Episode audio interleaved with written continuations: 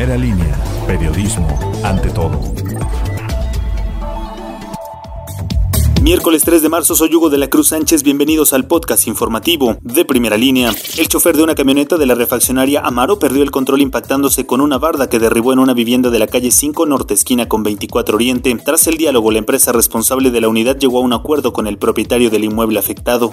Desde la mañana del martes, la ciudad de Tehuacán amaneció llena de basura. Esto luego de que ciudadanos y regidores de la Junta Auxiliar de Santa María Cuapan bloquearán el acceso al relleno sanitario como forma de protesta para exigir la destitución del edil subalterno Gavino Cecilio Santiago.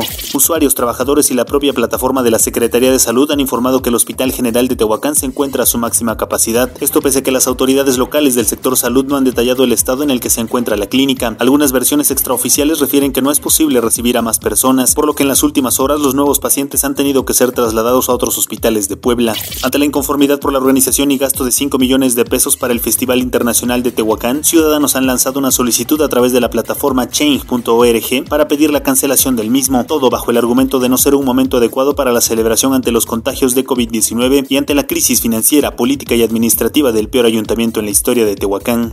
Una carambola entre tres vehículos generó la movilización de agentes de tránsito municipal en la avenida Independencia Poniente entre las calles 2 y 4 Norte, en el centro de la ciudad. A pesar de lo aparatoso del accidente, el saldo fue de daños materiales. Los involucrados fueron un autobús, un vehículo particular y una colectiva.